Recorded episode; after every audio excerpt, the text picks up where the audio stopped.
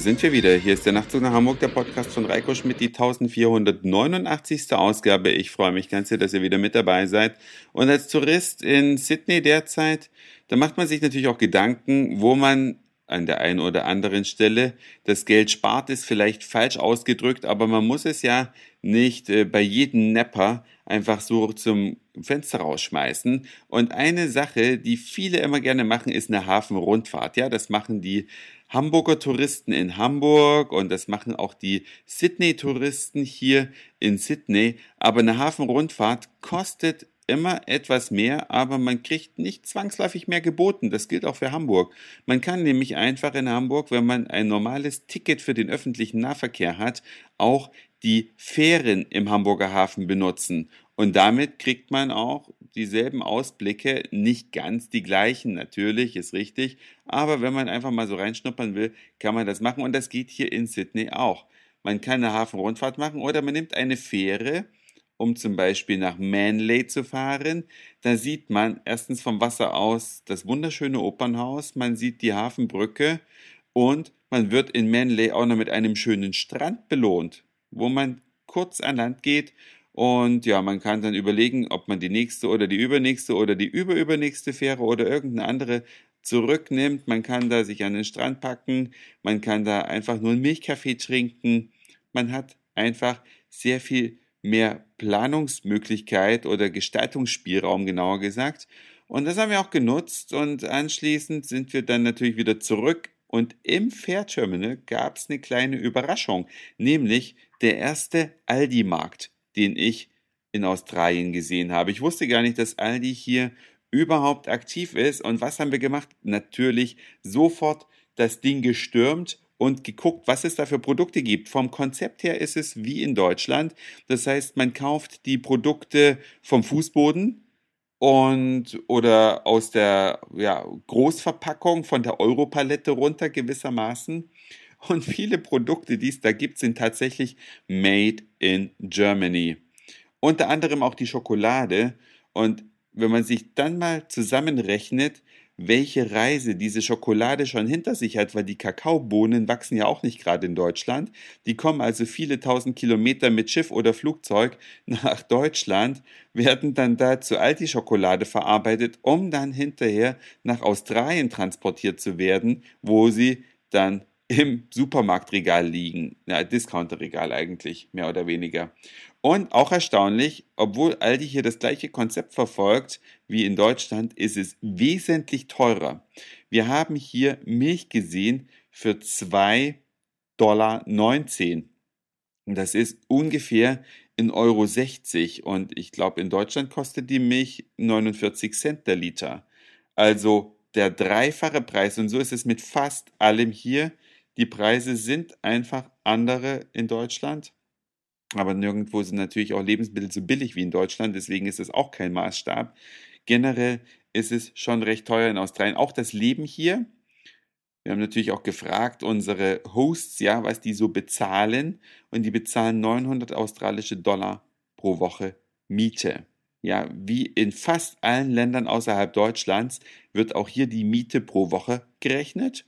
Ja, und so eine Woche mit 900 Dollar, das sind also so um die 700 Euro. Könnt ihr euch ausrechnen, was das dann im Monat ergibt. Das sind natürlich andere Mieten als zum Beispiel in Deutschland. Ja, Wahnsinn. Aber dafür auch schön und die verdienen hier mehr, die Australier. So viel haben wir schon rausgefunden was wir noch nicht wissen, ob sie auch so hohe Steuern zahlen. Weil wenn wir in Deutschland nicht so eine hohen Steuern hätten und Lohnnebenkosten und was dann nicht noch alles anfällt, wenn jeder Brutto für Netto hätte, könnte er ja auch 2800 Euro bezahlen. Ne? Das ist jetzt ein bisschen übertrieben, aber man könnte sich mehr leisten. Aber das ist nur ein ganz, ganz kurzer Ausflug. Wir sind dann also mit der Fähre zurückgefahren und haben uns dann The Rocks angeschaut. Das ist ein Viertel in Sydney, was so ein paar Parallelen zur Hamburger Speicherstadt hat. Denn dieses Viertel sollte auch dereinst abgerissen werden, ja, um Platz für Neues zu schaffen. Gott sei Dank wurde das verhindert. Und es gibt heute sehr, sehr schöne, alte, restaurierte Gebäude mit Restaurants drin, mit Shops drin. Und man findet da alles von Gucci am oberen Ende bis zum Löwenbräu-Restaurant am unteren Ende. Und es ist schon zum Lachen, wenn man im Löwenbräu-Restaurant dann diese Werbung im Fenster sieht, dass sie mit Authentic Oktoberfest Band sind. Ja, also für die Australier, die wahrscheinlich nie nach Deutschland kommen, aber mal so ein bisschen Oktoberfest-Atmosphäre schnuppern wollen, dazu Löwenbräu trinken wollen, ist das der geeignete Platz.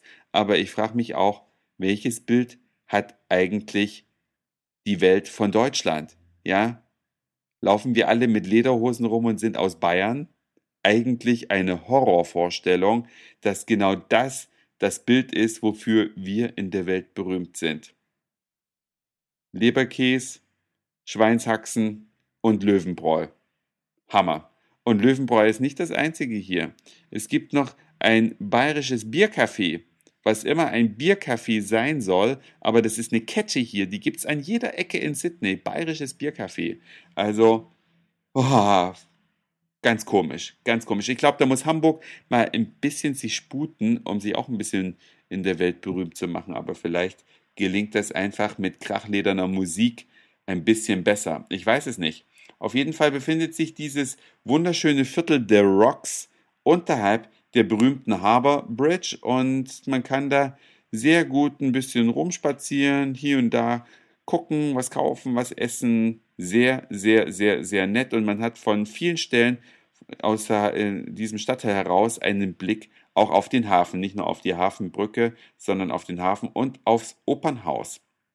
Und am Abend haben wir uns dann in einen Stadtteil begeben, den ich den Nachtzug nach Hamburg hören gerne verrate, die explizit danach fragen, weil ich halte diesen Stadtteil für erhaltenswert. Denn was zeichnet diesen Stadtteil aus? So ein bisschen wie das Schanzenviertel in Hamburg, aber Gott sei Dank noch ein bisschen früher in der Entwicklung. Es ist ein sehr ursprüngliches Viertel, in dem viele Studenten leben, in dem viele Hartz-IV-Empfänger leben. Ich glaube zwar, die heißen hier anders, aber ähm, so ähnlich. Also es gibt so eine Mischung aus Studenten, aus Punkern, aus nicht ganz so begüterten Menschen und die kreieren eine einzigartige Atmosphäre. Und das war im Hamburger Schanzenviertel auch mal so, aber alle Leute, die halt Geld haben und dahin gezogen sind, die zerstören natürlich auch diese Atmosphäre. Und diese Zerstörung ist in der Schanze in Hamburg schon ein bisschen weiter fortgeschritten und hier noch nicht so.